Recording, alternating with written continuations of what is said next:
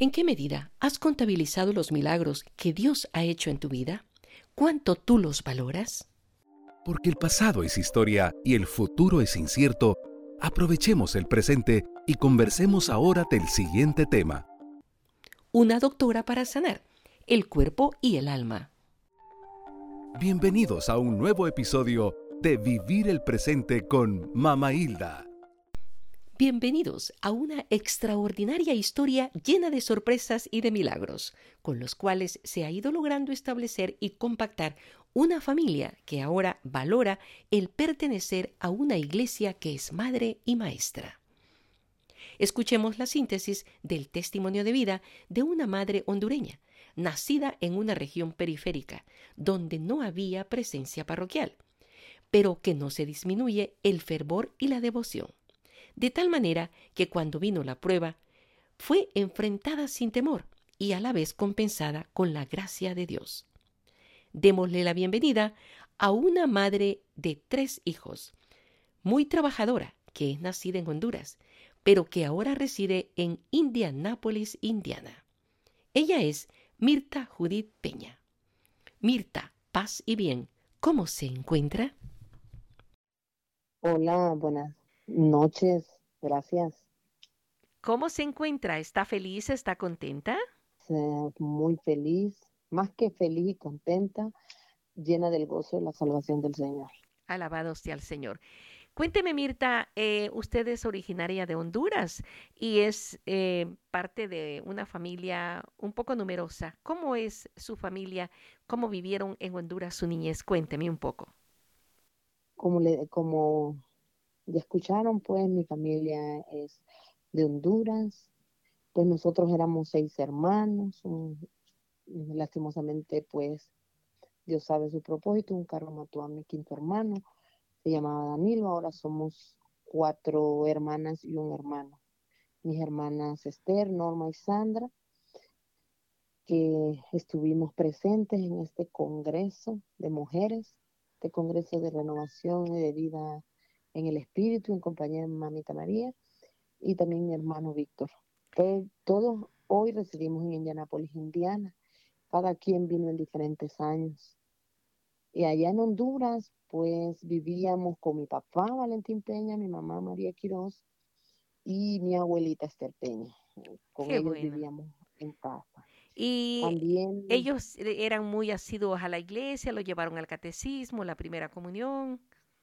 Nosotros vivíamos en una colonia que casi no, bueno, no había iglesia católica, pero casi no llegaban como el evangelio no llegaba, pero sí llegaba el sacerdote como una o dos veces al año, porque son como un campo bananero, entonces son muchos campos bananeros y tenían, eh, bueno, ya sabe, todos sabemos que necesitamos sacerdotes, ¿verdad? Claro. Sacerdotes santos en la viña y han faltado siempre en ese tiempo, pues habían menos y este, pues nos visitaba el sacerdote de vez en cuando, las preparaciones las que las hacían eran las monjas, entonces habían hermanas bueno, consagradas monjas que nos iban a dar las clases eh, cada año de catequesis. ah, qué bonito. Llegaban a, prepararnos y ya el, sacerdote llegaba a celebrar la misa para, para recibir el sacramento, ya sea bautismo, ya sea comunión. Verdaderamente nosotros, no sé en su país, pero en el país de nosotros, en el pueblo de nosotros, no se bautizaban los niños porque por falta de sacerdotes. Entonces, ¿qué pasaba? el sacerdote autorizaba a las madres o a la persona, la catequista o a la persona que era más asidua a la iglesia, que les echara el agua a los niños. Entonces los niños nacían y, y, nos echaban el agua, o sea, nosotros tenemos padrinos de agua y tenemos padrinos de sacramento. Ah, entonces, por mientras llegaban a darnos las charlas de sacramento, entonces nosotros, mis hermanas y yo, hicimos catequesis y hicimos bautismos al mismo tiempo. Oh, entonces nos bautizaron, hicimos primera comunión, porque era porque no habían sacerdotes, entonces no, no habían bautizos así como hoy. ¿Y de qué, de, qué edad hizo usted su bautismo? ¿De qué edad se preparó para el bautismo? Al bautismo y primera comunión a los siete años. Siete años. ¿Cómo se llama esa área en Honduras donde vivía? nosotros vivíamos en una colonia que se llama Omonita y pertenece al departamento de Cortés. San Ah. Manuel es el, la ciudad y el departamento Cortés, como quien dice un estado. Un estado cortés, ahí. sí. Cortés. Es que Honduras Y es sí, grande, ¿verdad? pues no es tan grande, pero no hay tanto, no había en aquel entonces. Tantos sacerdotes, sí. sí, con la nueva evangelización han llegado más sacerdotes, han llegado como ya más laicos también comprometidos que dan clases. Y hay y parroquia. Ahora en este tiempo ya hay parroquia ahí ya hay parroquia, ya hay parroquia. Me siento feliz porque nosotros somos parte de esa parroquia. Cuando Ah, qué bueno. pues nosotros igual Sí. ayudamos. Pero en realidad la colonia, como que la iglesia solo iba la gente a misa en Navidad, en Año Nuevo, para Semana. Santa o cuando Sí, uno cumplía años. Pero claro. después se fue la iglesia, ah, pues renovando y nosotros somos parte de la renovación de la iglesia, porque Sí. ahí en la colonia yo me acuerdo que yo me moví de la colonia, pues cuando me casé con el papá de mis hijos, Sí. tengo tres hijos, mm, ya son mayores de edad, 28, 27, 23, Ah, qué bueno. nietos también. Sí. Este, entonces cuando yo me moví a otra ciudad que se llama Villanueva, Allí nos recibió la Iglesia Católica. Los hermanos de la Iglesia Católica, me acuerdo que era Movimiento Familiar Cristiano y, Renovación Carismática. Entonces, ellos nos recibieron porque eran parte del proyecto de co- proconstrucción de la iglesia de esa colonia. Y cuando nos recibieron, yo, yo me sentí muy como este, bendecida, feliz porque ellos nos recibieron y yo andaba buscando dónde, dónde pues, poder servir.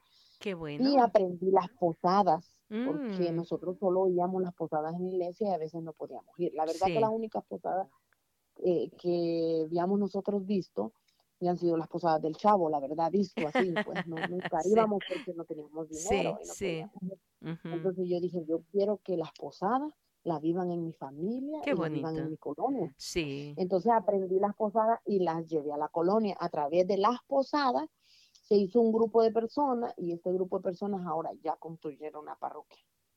Entonces así es como, como por eso yo digo, nosotros, mi familia, nos sentimos parte de esta transformación Claro. porque empezamos y seguimos y seguimos y continuamos con el Señor. Y en verdad, para nosotros eh, fue difícil poder encontrar la, la manera de crecer porque no había tanta cosa como hay hoy, o sea, como tantos proyectos de evangelización, tantos grupos, comunidades de evangelización antes no había. Nosotros podemos ver la transformación de la iglesia, podemos ver esa transformación de- del Concilio Vaticano II Sí, claro. que, de transformar la iglesia a través del. Espíritu Santo y a través de las comunidades, ¿verdad? Y de evangelización.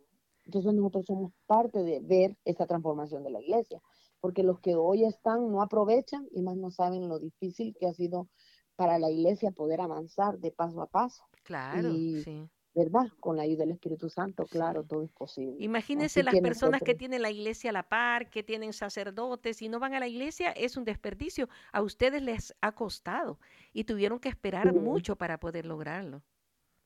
Sí, tuvimos que esperar mucho, de verdad. Qué bueno, qué Y- bueno. y- sí.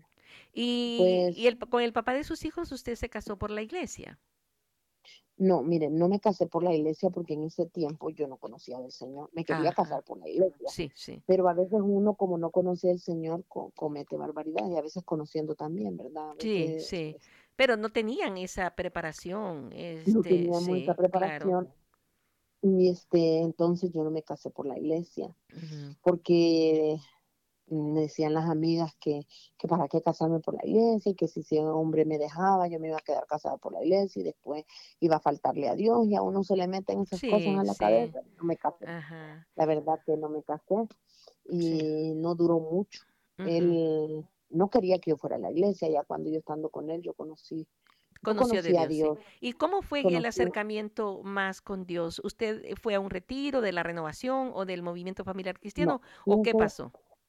Fíjese que yo primero tuve la conversión con, di- de Dios, la conversión de Dios en mi casa, en mi casa, porque mi hijo nació mi segundo hijo, como Dios lo llama a uno, la verdad, a través de, la- de las situaciones que uno está pasando, ¿verdad? Pero nació mi hijo. Vi mucha pena porque yo podía bailar, pero no podía rezar. Ajá, y, sí, sí. y entonces cuando mi hijo nació me le dieron un mes de vida. Mm, Hoy tiene 27 años. ¿Y qué, Y por qué, qué problema tuvo al nacer? Él tenía alergias al 500 por uno, entonces él no podía usar medicamentos porque le daban alergia, no podía respirar porque tenía este adenoides grandes, tenía un reflujo en el estómago, duodeno, duodeno gástrico, y él no podía tomar muchos medicamentos, todo lo vomitaba, la- lo- las medicinas lo hinchaban.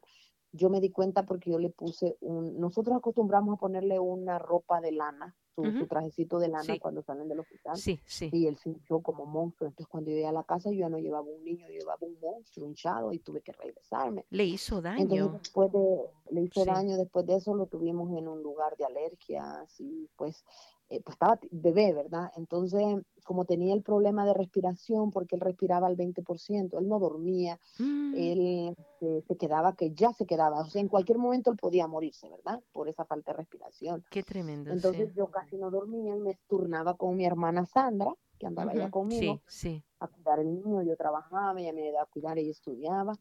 Entonces es- pasó que la doctora cuando fuimos a una cita, como a los 20 días, me dijo, mira, yo te voy a ser honesta, me- este niño, humanamente, él no tiene vida, me dijo, pero con un milagro de Dios, él puede tener vida, me dijo. Claro, me sí. dijo ella.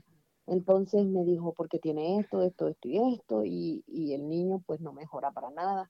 Me dijo, mira, yo te voy a decir, muchas veces nosotros, este, el amor de Dios siempre está sobre nosotros, Claro. pero, pero el pecado nos aparta el amor de Dios y nos alejamos de Dios, y nos de- alejamos de una relación con Dios y a veces no conocemos de Dios, me dijo, ujú, pero Sí. mira, me dijo, yo te voy a decir a ti, me dijo que, que busques a Dios, me dijo. Y como muchas veces no sabemos cómo ir a Dios porque el pecado nos separa, me dijo, ve a María, ve a la Virgen María, me dijo, yo voy de la Virgen María, de la Virgen María, sí, me sí. dijo, ella te va a llevar a Jesús y Jesús te va a llevar al Padre, Ay, qué lindo. Pero Sí, créeme, sí. E- e- esa perso- esa persona, ¿cómo usted la conoció?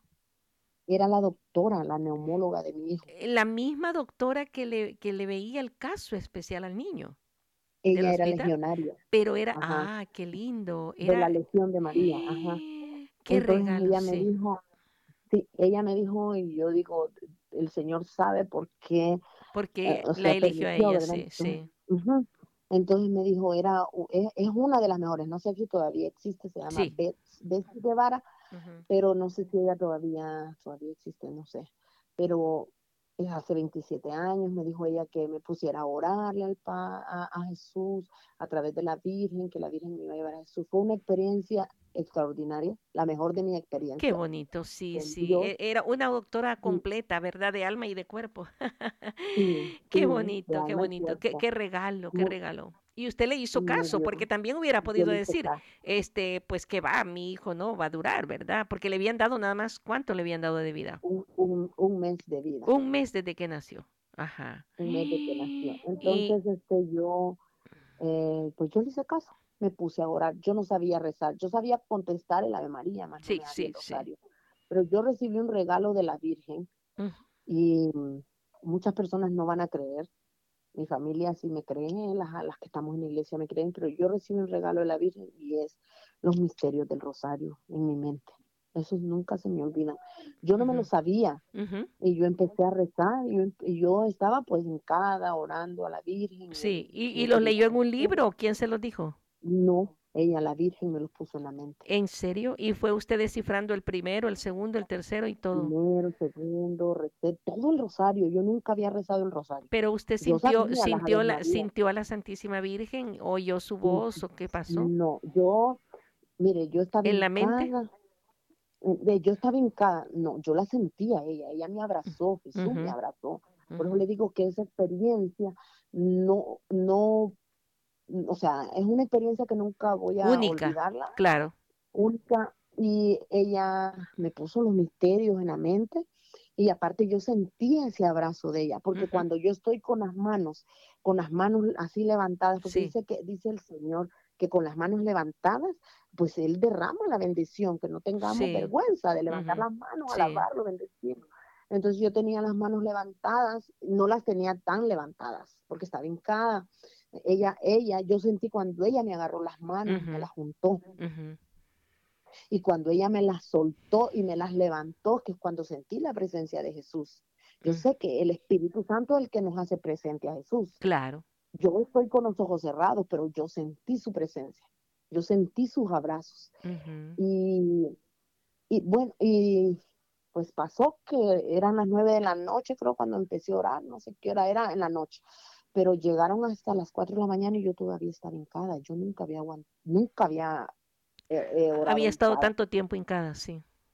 Ajá, había estado mucho tiempo, pero yo sentí que, que había sido pues poco tiempo, pero sí, yo hablé, yo, yo me sí. sentí, yo sentí cuando el Señor me perdonó, cuando la Virgen me abrazó, cuando la Virgen, la Virgen me llevó a los pies de Jesús. ¿Y tu Y bebé dónde estaba en ese momento? Ahí estaba conmigo en el Es- cuarto. estabas tú con él. Sí. Yo, ajá, y este, estaba en casa de mi mamá, estaban mis hermanas, pero yo estaba sola orando. Sí. Y pues mi bebé, cuando la doctora me le dio cita, me dijo, este, sí hiciste caso de rezar, me dijo, porque tu hijo está muy bien. me dijo. Mm. Yo tengo, o sea, yo no sé, ¿Ya no, pues, ya no tuvo, ya no tuvo problemas para respirar?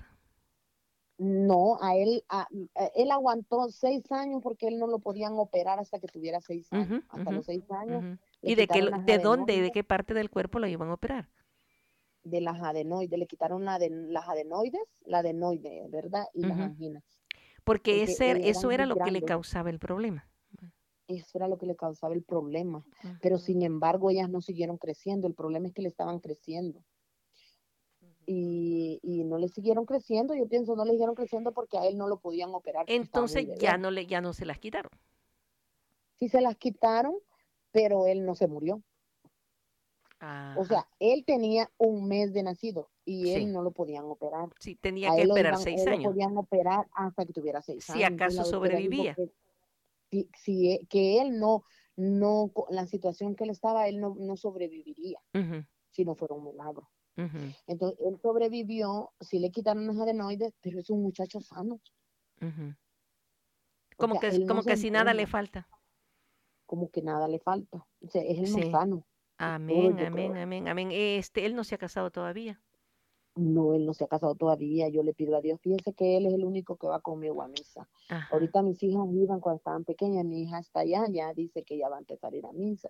Mi hija aquí está acá, va a veces, ella solo está juntada y el pecado pues a uno lo aleja de Dios, Sí. y igual yo, ¿verdad? Pero este, todos somos pecadores, pero le, yo le digo a ella, necesitamos la salvación de Dios y necesitamos acercarnos a Él porque Él nos va a arreglar la vida y siempre nos lo sigue arreglando.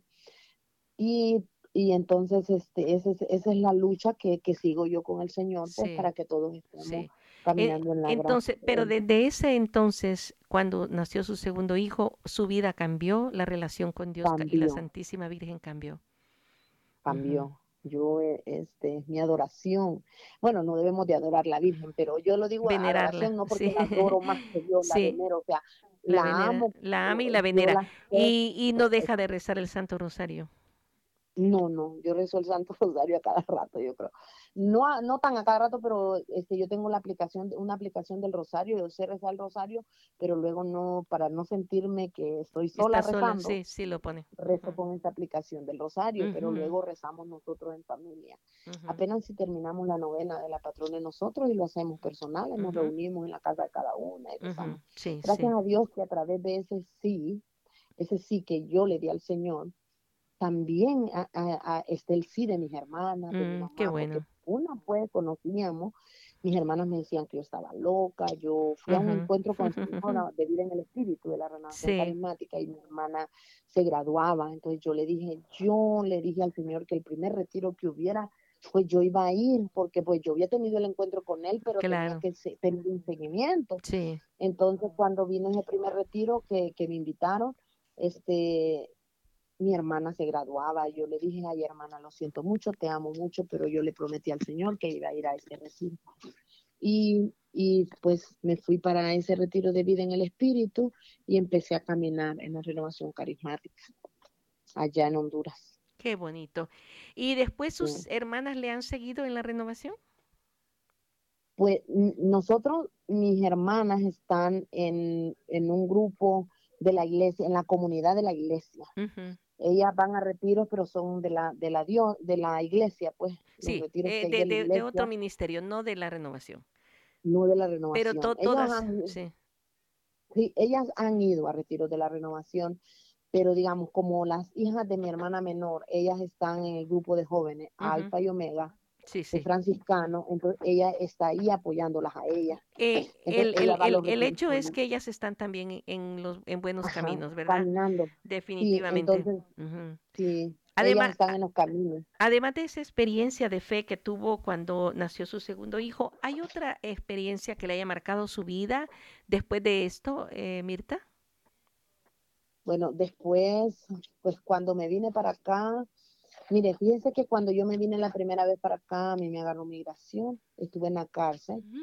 Y yo sé ¿Usted venía sola? ¿Venía con alguien? ¿Un coyote, su familia? Venía con, una amiga y no traía coyote. Yo pagué coyote hasta la pasada de la de ahí. De la frontera. Entonces cuando yo, de la frontera, cuando a mí, a mí me agarra migración, entonces yo tengo, tengo muy, varias experiencias que me, han marcado la vida y yo sigo con el Señor y yo le dije, yo te voy a dar gracias siempre desde esa eh, primera experiencia con él. Cuando vine yo aquí, me agarraron, me tuvieron ahí, en, me agarraron en San Diego y me tuvieron en Las Vegas, Nevadas por tres meses. Pero yo dije, mira, Señor, tú me pusiste aquí por algo y esos tres meses los aproveché a enseñarles a rezar el rosario de la Virgen, de la Misericordia, a rezábamos a, las 3 de la tarde y en la tarde con un grupo de personas y, me dediqué a evangelizar, pues. Aprovechó el, tiempo. Y aproveché el tiempo. ¿Y, qué, qué, tuvo que hacer para que la liberaran? Pues mire, como pues a uno lo tienen ahí nomás un tiempo y a uno dice si se quiere ir o se quiere quedar, pero tiene que estar en corte y, y, me dieron una fianza muy alta. Entonces yo le dije, mira, señor, me voy porque al cabo contigo gasto menos que, que 25 mil dólares. Y este, y entonces, pero fíjense, la experiencia ahí fue que el Señor me permitió ver cómo es una cárcel, ver cómo es una cárcel. Yo visitaba a los presos, era del, del, de la, de la, del Ministerio de Presos allá en Honduras. Entonces, este, pero nunca había sentido lo que sentían los presos. no, no es lo mismo visitarlo que vivir ahí. Que vivir. Entonces pasó que habían varias evangélicas ahí, personas evangélicas, y se reían de la iglesia, pero eh, yo estudiaba la Biblia, leía la Biblia, entonces yo aprendí a defender la fe. Y entonces yo ahí la defendía y le decía con Biblia y todo porque ahí no daban Biblia. Entonces yo... ¿Y a todo esto sus hermanitas, sus tres hermanas, dónde estaban? Dos en Honduras y la otra aquí, que es la que me estaba ayudando. Es la primera que se vino para acá. sí que es la que oye todo el día el, el, la, el sembrador de la nueva evangelización el canal. Ella todo el día lo ve. Sí, sí. Porque no trabaja, ella los niños. Le toca trabajar en casa. Le toca trabajar en casa, trabaja más. y este, pues entonces cuando yo estuve en la cárcel, pues defendía la fe, defendía el rosario, enseñé a rezar el rosario. Como no teníamos rosario, yo les dibujaba el rosario con lápiz en las hojas que nos regalaban. Pues los, unas muchachas evangélicas se reían de mí y yo les dije a ella, por este rosario, por rezar el rosario, yo me encuentro más cerca que Jesús y por estar más cerca que Jesús de ustedes, yo voy a salir primero que ustedes.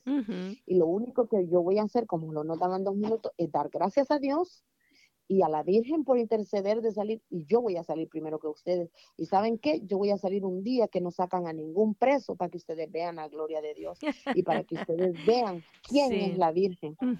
Mi madre le dije, y no se burlen, porque si no ustedes aquí se van a quedar más tiempo. Y sí, así fue. Sí. Eh, porque dice que lo que es con tu boca así es, y decían que porque yo me reía y que porque yo estaba alegre, si estaba en la cárcel, y en la cárcel se tiene que llorar para que se apiade de Dios de uno. y, mientras tanto... Eh, ajá, y, y yo tengo esa experiencia marcada porque porque a mí me llena de alegría, me llena de alegría porque porque cuando yo me separé yo pasé un periodo de depresión. Sí porque yo apenas y, comenzaba, fue, fue en el tiempo que yo me fui a, que yo me fui a, a este al retiro de de iniciación. no, no, yo fui al retiro de cuando yo fui al retiro de mujer, se, les dije que yo fui a un retiro de mujer, levántate, lucha por la vida. En Honduras. Entonces, en Honduras fue cuando yo le dije al Señor que yo quería que mis hermanas un día estuvieran conmigo en, un encuentro de mujeres, que ellas pudieran sentir eso que yo había sentido como mujer, para, que, para que todo lo que, que, que ellas piensan que, que, que, pues que Dios no se queda con nada. Exacto. Y que tenemos que seguir luchando como mujeres, pues, mujeres de Dios, como princesas. Y sí logró que fueran y, sí, mira, y ya no fui yo la que las invité, porque como yo había estado enferma, entonces, este, pues yo les dije, miren, yo ahorita no cuento con, con suficiente dinero me tocaba la cuota del carro porque mi hijo me chocó el carro y, y, agarré otro carro. Y le dije no no no no creo que ajuste porque allá dicen que está caro entonces ok pero si nosotros te pagamos entre todas nosotras va o sea ya no fui yo que las invité a ellas. Ellas le invitaron. Yo solo le, ellas me llevaron a mí pero yo le dije al señor que o sea yo esa vez yo le dije al señor señor yo te pido que un día nosotras con mis hermanas puedan ellas tener este, este, esta experiencia contigo a través de un, de un encuentro de mujeres. Sí, lo que había vivido quería que ellos lo vivieran también. Ajá. Sí. Entonces, eso fue hace 27 años. y seis creo que fueron. Sí es, pues, mi hijo tiene 27, estaba chiquito cuando yo, yo fui a ese encuentro. Entonces dije yo, eh, yo quiero que ellas también, fue así como 26, 25 años por ahí. Entonces el Señor se quedó con esa promesa para mí. Y es que el Señor tiene un plan perfecto, es en el tiempo de Él, ¿verdad? Y nosotros tenemos que saber esperar. Esperar y creer. vamos, sí, entonces yo dije, aquí está tu respuesta, Señor, porque ellas me están llevando, a pesar de que yo quería llevarlas a ellas, más bien el Señor trabajó de diferente manera, pero fuimos juntas a vivir esta experiencia. Qué bonito, sí, yo, yo, veo que siempre se, han, siempre se han llevado muy bien y, y se mantienen unidas. Es así como hemos llegado al final de esta primera parte del testimonio de Mirta Judith Peña. No obstante, no te puedes perder en la segunda parte el desenlace de la estadía en la cárcel. Conociendo y aprendiendo más de nuestros invitados. Si tú quieres conocer, encontrarte o comunicarte con nuestra invitada, Mirta Judith Peña, lo puedes lograr visitando las comunidades donde ella sirve en Indianapolis, Indiana, o a través de su correo mirtajudith72 arroba gmail.com mirtajudith72 arroba gmail.com Te invitamos a nuestro siguiente episodio, del cual juntos podemos aprender. Preguntas, comentarios o sugerencias al correo vivirelpresente arroba mamailda.com